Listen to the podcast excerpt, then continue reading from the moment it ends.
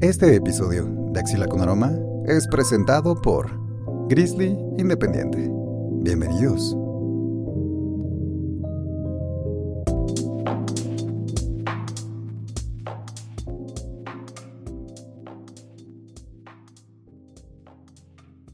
Así es, queridísimo, queridísima, queridísime, escucha, estamos de nuevo en este episodio número 4 de Axila con Aroma. Eh, ya sabe, pues bienvenidos, gracias a eh, Grizzly Independiente que hace esto posible y a pues, su presentador que soy yo y hoy casi me baño. Entonces creo que vale la pena eh, festejarlo con un programazo. Tenemos un invitado especial, mi nombre antes de que se me olvide es César Zapata. Y bueno, les recuerdo que si usted es nuevo en esta segunda temporada, en su episodio 4 en este programa, eh, Axila con Aroma es justamente el lugar en el que se guardan los libros cuando vas caminando por la calle, cuando vas de aquí para allá. Y eso comienza con una pregunta. Invitado, ¿guardas de pura casualidad tu libro en la axila? Sí, en muchas ocasiones. En muchas ocasiones, perfecto. Entonces, eres más que bienvenido a este, a este programa, pero pues, preséntate por favor, ¿cómo te llamas? ¿A qué te dedicas? Bueno, yo soy Eduardo Bernal, soy estudiante de la Facultad de Derecho de la Universidad Nacional Autónoma de México y actualmente me encuentro haciendo mi tesis. Oye, y si nos dieras un pequeñito spoiler de qué es tu tesis. Mi tesis trata sobre el presidencialismo mexicano. Órale. ¿Y sobre el libro del actual presidente también o no? No, no, ah, más bien está dirigido hacia sus acciones de gobierno. Oye, Eduardo, ¿y cómo te gusta que te digan? Eduardo, Lalo, mis amigos me dicen profe. Ah, profe, ¿también eres profe? Este, no, pero en la prepa decían que yo me vestía como uno y de hecho hasta la directora me llegó a confundir con un profesor. ¿Y cómo, cómo se viste un profesor? Pues aparentemente con pantalón de mezclilla, zapatos de vestir, camisa y un suéter. Exacto. ¿Y qué colores son los que más usa un profe? profe Eduardo? Pues yo utilizaba mucho el negro y el azul. Oye, y ahora que eres víctima de este programa que habla de libros hasta ahora, eh, ¿te acuerdas de casualidad cuál fue tu primer acercamiento con un libro o está difícil? Pues yo creo que fue como cualquier chavito que inicia con los libros que le dejan en la primaria. Esas no voy a decir lecturas básicas porque, te soy sincero, no recuerdo muchos de esos libros, pero son los típicos libros de obligación para que empieces a desarrollar tu capacidad lectora. Pero, eh, como te digo, no recuerdo mucho esos libros, pero pues ya un acercamiento que yo quisiera con la lectura fue hasta la secundaria, cuando yo ya pude decidir qué leer, que de hecho fue una novela este, y fue justamente por la influencia del cine. Este, Órale. Yo vi una vez la película del Padrino, supe que venía de un libro, e inmediatamente le dije a mi mamá, mamá, quiero leer este, El Padrino de Mario Puzo. Y ahí nos fuimos a buscar el libro y ese fue mi primer acercamiento como tal con un libro. Oye, ¿y de chiquito alguien te leía o leías con alguien? Pues no, no me leían este, que yo leyera por iniciativa propia, pues tampoco puedo decir este, que existiera. ¿Por qué? Porque considero que uno de los problemas que luego existen para que tú empieces a, interesarte por la lectura es que leas algo que, que te sea, este, este, ¿cómo decirlo? Interesante. Algo, algo que sea valioso para ti. Efectivamente. Pero pues de chico no, no lo encontraba, ya que todo esto, como te digo, son lecturas obligadas y que más allá de decir, órale, qué padre, siento que es más como un compromiso. yo tengo que leerlo, ¿por qué? Porque la escuela me lo pide. ¿Y en secundaria no sentiste lo mismo, que había lecturas obligadas? No, en secundaria no, porque justamente te digo que vi esta película, me gustó y dije, wow, viene de un libro, quiero leerlo. Y luego pues encontré este, ahí libros en la casa, este, que uno de ellos fue de Miguel León Portilla. me llamó la atención, lo leí y ahí fue cuando también descubrí que parte de mis intereses era la historia. Me gustaba muchísimo la historia. Entonces aquí yo cuando empecé a interesarme por la lectura fue cuando ya tuve la libertad de leer lo que yo quisiera. Buenísimo. Sí, creo que acabas de tocar un punto re importante en el que cuando le permitimos a nuestros niños, adolescentes, adultos también, jóvenes adultos, ancianos, leer lo que ellos quieran leer, de ahí se agarra y te la pasas bien sabroso. Oye, ¿y crees que tú dices, estás haciendo tu tesis? Sí. Tu tesis en, em, de, de la carrera de Derecho. Sí. ¿Consideras que las lecturas que tuviste de niño de adolescente o de preparatoriano, digamos, eh, hayan influido en tu decisión por estudiar derecho? Este, sí, en parte sí, porque algo que debemos de entender es que cada vez que leemos, en muchas ocasiones es que hay problemas dentro de esos libros. Existen problemas sociales que deben de ser atendidos. Yo te puedo poner el ejemplo de los libros de Miguel León Portilla. Él trata mucho este, los derechos de los indígenas. Y es un tema que muchas veces está en boga, pero pocos este, se dedican a ello, ¿no? Entonces yo, por ejemplo, tengo un amigo ahí en la carrera que se interesa mucho por los derechos de los indígenas. Y justamente este, en este caso no fue por haber leído a Miguel León Portilla, pero sí por otras lecturas que llevó a cabo que empezó a interesarse por todos estos temas sociales. Entonces sí puede llegar a influir. Claro, depende de las lecturas que tú tengas. Puede ser que alguien que lea ciencia ficción se dedique a lo mejor a la física, este, no sé, alguien que lea libros de Freud, pues también a la psicología. O sea, sí, sí puede llegar a influir. Aunque no necesariamente significa que si yo leo este, todos estos temas sociales me vaya a dedicar a eso. A lo mejor yo termino de ingeniero o algo así. Puede ser, sí, sí, puede ser definitivamente, pero me gusta esta eh, idea de que existe la posibilidad, ¿no? claro. Ahora, vámonos eh, de lleno. ¿Qué libro elegiste? ¿Cuál, de, cuál vamos a platicar? Más bien, ¿qué libro te obligué a, a platicar, compadre? Este, Visión de los Vencidos, Relaciones Indígenas de la Conquista. Y de que, si tuvieras que hacer como un pequeño adelanto, sin spoilers, ¿de qué va? Bueno, vamos a, podríamos a, empezar haciendo un pequeño contexto, ¿no? Esto en dónde ocurre, este, ok.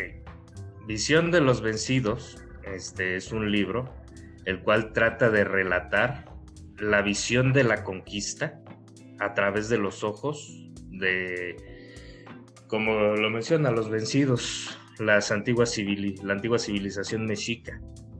Lo que trata de hacer el autor es dar su bueno, dar el testimonio de ellos, no solo el de los españoles. Oye, pero ¿el autor es español? No. Perfecto. No, el autor es mexicano. Perfecto. Entonces, vamos a dar un poquito más de abrir el panorama porque afortunadamente ya tenemos escuchas eh, que no son mexicanos. Entonces, platiquemos qué es la conquista, de dónde sale esta conquista, de quién contra quién, en qué momento del siglo o de los siglos pasados. ¿Qué sabes tú?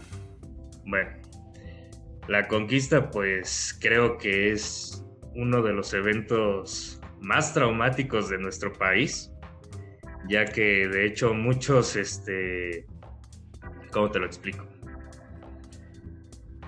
Muchos autores consideran que es el nacimiento de lo que hoy conocemos como México. Este es un evento traumático que de hecho lo menciona Paz y Octavio Paz y otro autor llamado Samuel Ramos, que es el que forja el México actual, ya que nosotros provenimos de una mezcla de razas. Venimos desde lo que es el imperio español, por el que fuimos conquistados, y una mezcla con la sangre de los que hoy conocemos como los indígenas. Esto se llevó a cabo este, en el siglo XVI, XVI, tras la caída de México Tenochtitlan. Fue un evento muy cruel, en el cual este, hubo muchas muertes, opresión por parte de los españoles y que trajo una serie de eventos desafortunados para México y que todavía siguen impregnados en el consciente colectivo, que muchos autores consideran que es lo que nos provoca inferioridad ante otras, ante otras naciones. ¿Crees que uno de los síntomas que vivamos en la actualidad sea el clasismo? Definitivamente. ¿Por qué? Definitivamente porque todavía siguen existiendo pueblos originarios y uno de los actos más comunes que yo he visto en las calles es el desprecio hacia personas indígenas. O sea, se les, se les quedan viendo de una manera deleznable, se expresan en burla hacia ellos y pues eso no es más que su clasismo. ¿Por qué? Porque nosotros vivimos, por así decirlo, en un mundo y a ellos los segregamos aparte, que son otros planteamientos que se vienen haciendo desde el siglo pasado por otros académicos. Entonces sí, definitivamente existe un clasismo y una segregación para estas personas. Y ahora sí, sobre el libro, trata entonces de este siglo XVI en el que el antiguo México, que antes de llamarse México, eh, se llamaba, bueno, tenía digamos que varios nombres dependiendo de la, de la localidad eh, geográfica, ¿no? Tenochtitlan, como dices, que estaba... ¿Dónde estaba Tenochtitlan? En... Eh, eh, en, la actual República Mexicana? Bueno, si nosotros vamos al centro histórico de la Ciudad de México, ahí junto a la Catedral Metropolitana podremos ver estructuras ya destruidas, justamente, que es el centro del Templo Mayor. Y que justamente ahí está el Museo del Templo Mayor. Entonces podemos decir que ahí era el centro de esta ciudad.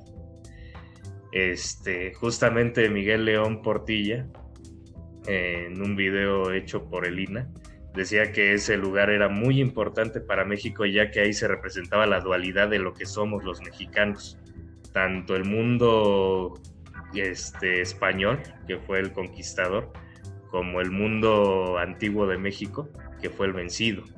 Entonces él trata de explicar que nosotros somos una dualidad entre dos este, Dos Mundos, que es una de sus aportaciones, que se llama El Encuentro de Dos Mundos, que es una de las tantas perspectivas sobre este evento que es la conquista. Entonces, este, Tenochtitlan lo podemos encontrar fácilmente a partir del centro histórico. Perfecto. Entonces, si usted quiere vivir un poquito en carne propia este libro, eh, pues que se dé una vuelta, ¿no? Ahí al centro histórico, aparte hay de todo, ahí para darse una vueltita y, apreciar la antigüedad y la actualidad. Pero me encanta, me encanta que lo hayas mencionado porque sí hay un lugar aquí en la Ciudad de México, es eh, visible y es fácil de encontrar. Eh, antes de irnos a corte, mi querido Lalo, el profe, eh, me gustaría hacerte una pregunta de esas capciosas que siempre trato de hacer antes de, irnos a los comerciales, que es, eh, ¿cuál es el mito o leyenda que tienes a la mano acerca de la zona del Templo Mayor? ¿Conoces algún mito, alguna historia referente, alguna no lo sé, algún testimonio de algo visto, ¿sí? Y la desmenuzamos regresando del corte de la T. Perfecto, pues vamos. Pero regresamos. Ahí la amenaza. Vámonos.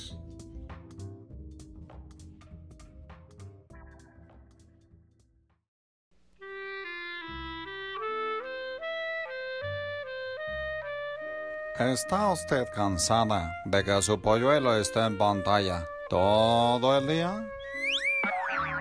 Mira, mamá, vi un nuevo video en TikTok y ahora puedo pararme de manos, mira. ¿Está usted agotado de que sus criaturas no puedan dormir temprano? Oye, papá, no puedo dormir. ¿Me cuentas un cuento? Pues no se preocupe más, porque en su estación favorita, Axila con Aroma, podrá consumir todo el contenido ideal para recomendar y consumir los mejores libros de la historia. Acompáñenos en nuestras emisiones por su canal favorito, ya sea de streaming, de paga o gratuito. Axila con Aroma, un podcast sin infomerciales. Continuamos. Estás escuchando, Axila con aroma. transmitiendo desde La internet.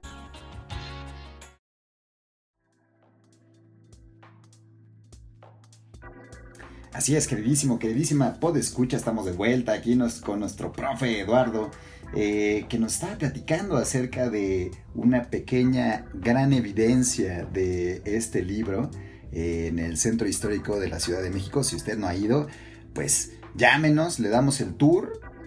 No, no, no damos ningún tour, ¿verdad? Perdón. Este, llámenos y lo acompañamos y echamos la ayuda juntos. Eh, te pregunté, mi querido Eduardo, acerca de mitos y leyendas referentes al Templo Mayor.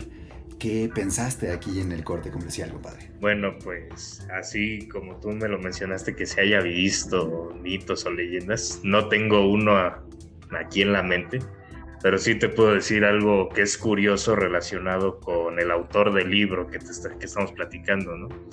Las investigaciones para lo que era el campo de arque- arqueológico del Templo Mayor fueron iniciadas por un académico llamado Manuel Gamio.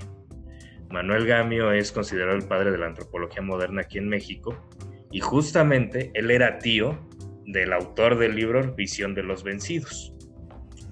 Entonces, desde muchísimo tiempo atrás, este señor Miguel León Portilla estaba muy relacionado con lo que era el México antiguo a través de su tío, que ya estaba llevando este tipo de investigaciones respecto a las ruinas del Templo Mayor. Este es un dato que muchos este, no conocen, pero pues de hecho si van allá al Templo Mayor, este, ya sea después de la pandemia o que haya algún valiente que se aviente a ir allá, verá que ahí hay una placa en conmemoración a Manuel Gamio, que fue el que inició estas investigaciones este, para el descubrimiento del Templo Mayor. Y pregunta capciosa, ¿crees que nuestro autor se haya inspirado en las labores de su tío para decir, a ver, a ver, a ver, ¿qué pasó aquí? Vamos a, a investigarle. Definitivamente porque él tuvo dos grandes maestros cuando, cuando era joven, que fue en parte su tío, que fue director del Instituto Indigenista Interamericano, este Manuel Gamio, y aparte tuvo otro gran maestro, que fue el padre Ángel María Garibay, que era este maestro de la Facultad de Filosofía y Letras. Era un sacerdote que conocía la lengua náhuatl y él fue su asesor para su tesis de doctorado, que fue cuando él, él empezó a interesarse en todo lo que entrañaba la lengua náhuatl. Entonces ellos dos fueron factores decisivos para sus investigaciones. Y este libro justamente fue este, en el que colaboraron juntos tanto don Miguel como el padre Ángel María Garibay para rescatar esos testimonios de los vencidos. Perfecto. Entonces ya con la ayuda de estas, digamos que traducciones de un idioma al otro, se vuelve mucho más sencillo, ¿no? Mm, pues muy sencillo, no lo creo. ¿Por qué? Este, porque Ajá. hasta lo contaba don Miguel este, en documentales que fue muy difícil para él aprender la lengua náhuatl, Mm. sobre todo llegar con el padre Ángel María Garibay a pedirle que fuera su asesor, porque en cuanto le preguntó si podía asesorarlo, lo primero que le dijo, ¿usted sabe náhuatl? No, no sé. Entonces debe de aprenderlo. Ah, Debe de aprenderlo porque sí, porque usted quiere ser como los grandes helenistas, pero que no saben griego. O los que quieren leer a Kant, pero no saben alemán. Órale, Quiere qué buena un- visión. Una gusta. investigación seria de doctorado, debe de aprender la lengua. Wow. Y ahí se aventó a estudiar la lengua náhuatl, que es lo que, que demuestra el compromiso que tenía por esta parte de la investigación que le interesaba.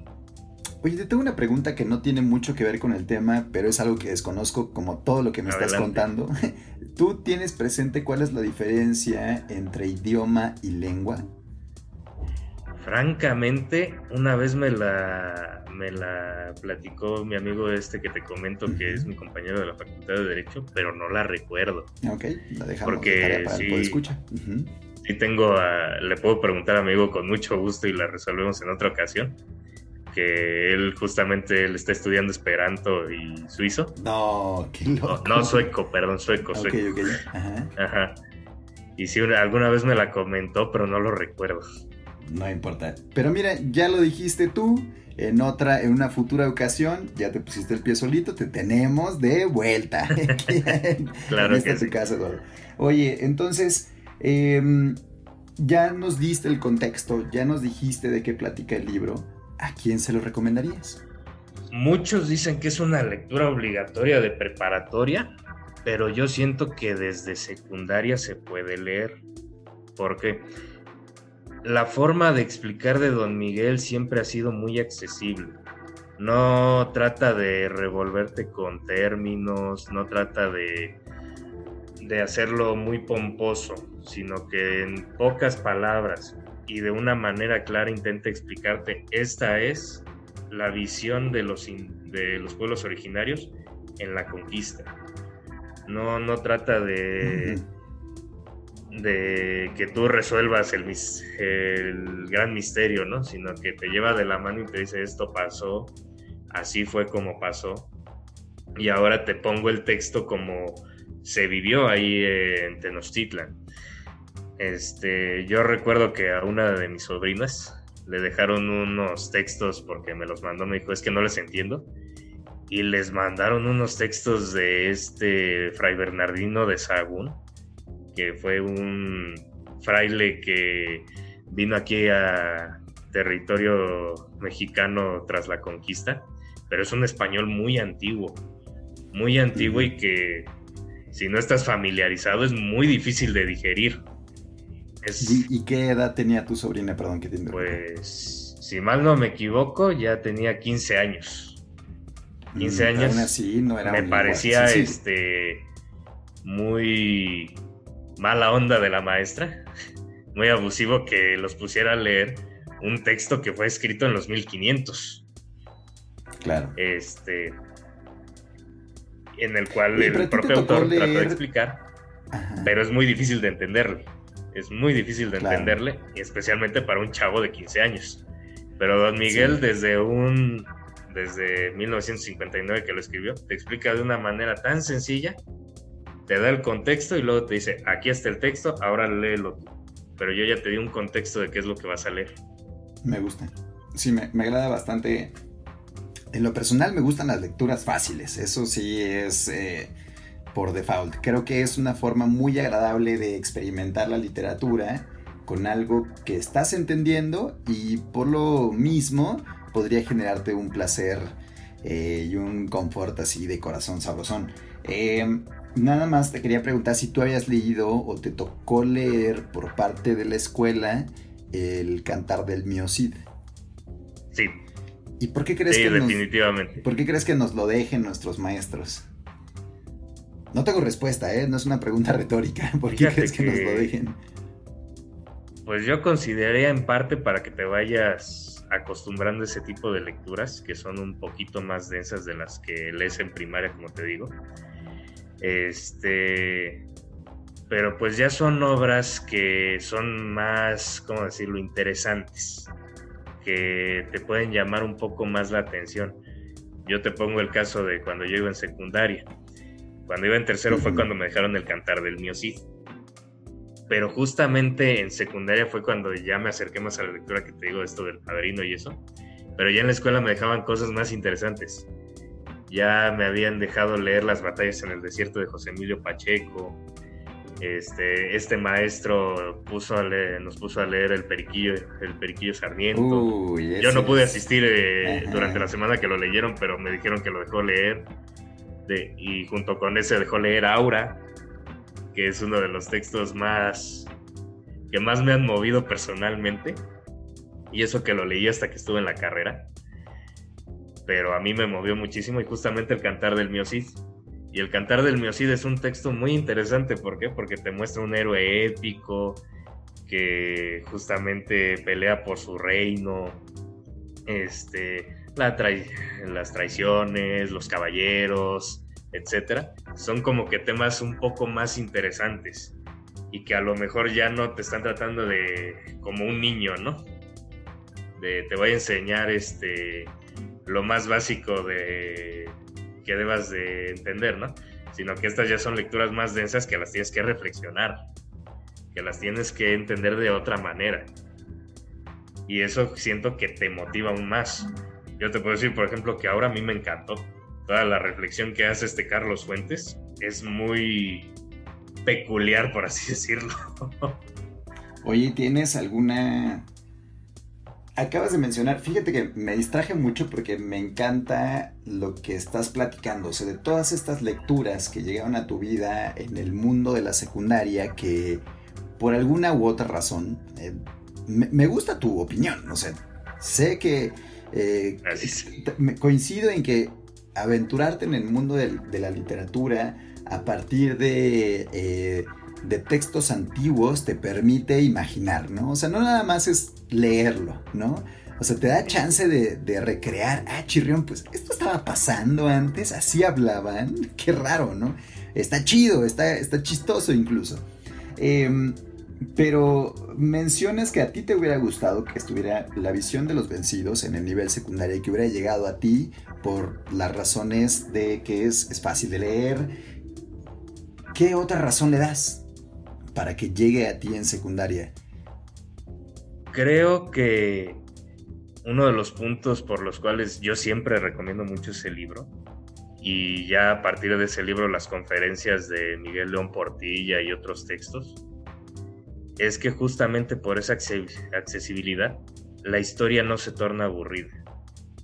La historia no se torna este, algo difícil para los chavos. ¿Por qué? Porque yo te puedo decir que durante toda mi educación básica, por lo menos este, hasta preparatoria, vi que mis compañeros nunca se interesaron por la historia. Les parecía que era una materia totalmente inútil y que no servía para nada, porque pues para qué me vienes a contar lo que pasó hace 500 años. A mí ya no me afecta nada. Pero justamente una de las cosas que platicaba este don Miguel es que la historia es muy importante, te decía. La historia es esto. Tú vas a un aeropuerto y dices yo quiero viajar. Ok, llegas ahí a la terminal y te dice, ¿a dónde va? No, pues la verdad no sé. Pero, pero viene en su boleto. Dice, es que no tengo boleto.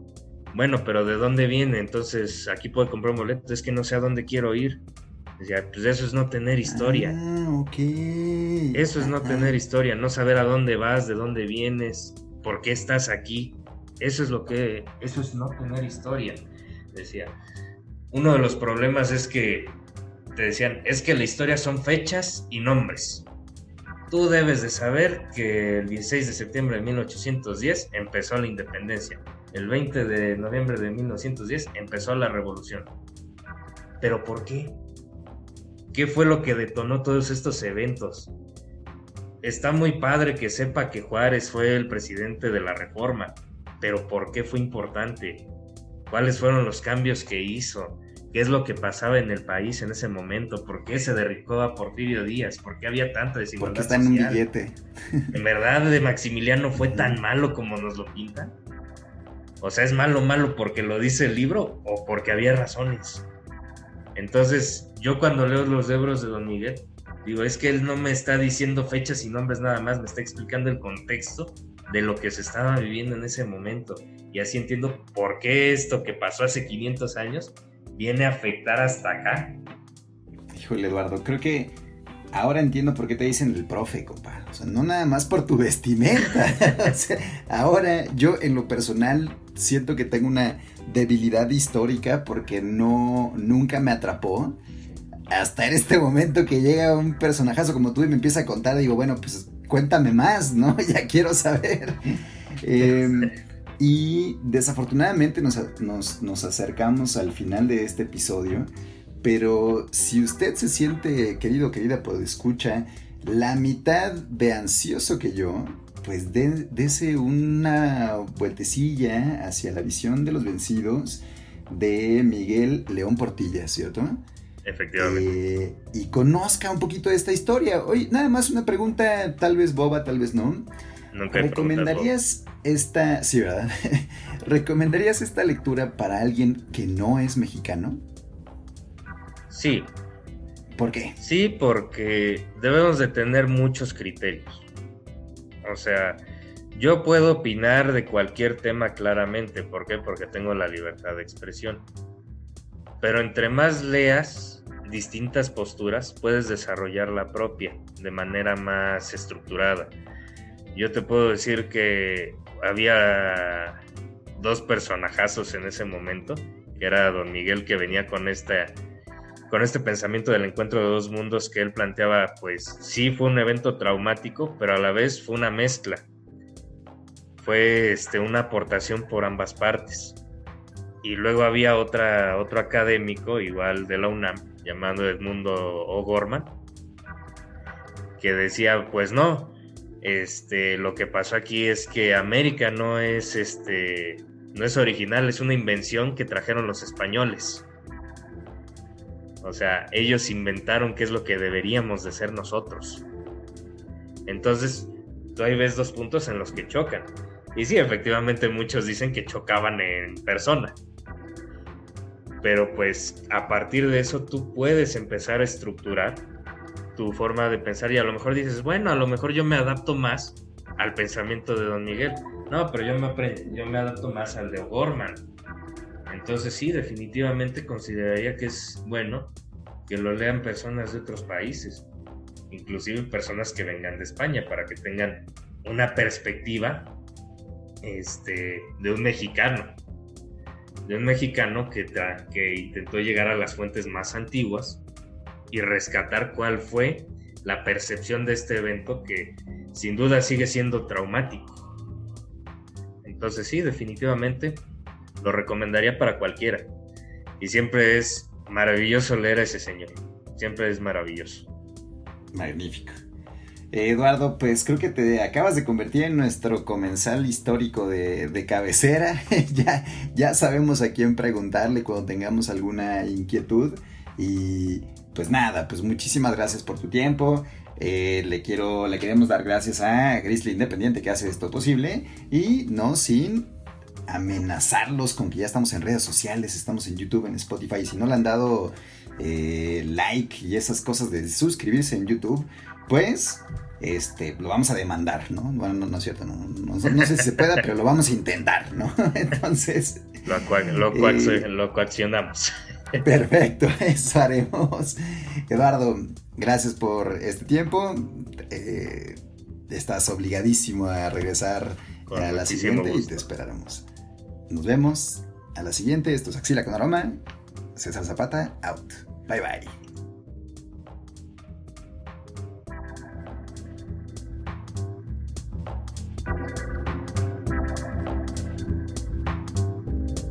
Este episodio de Axila con Aroma fue presentado por Grizzly Independiente.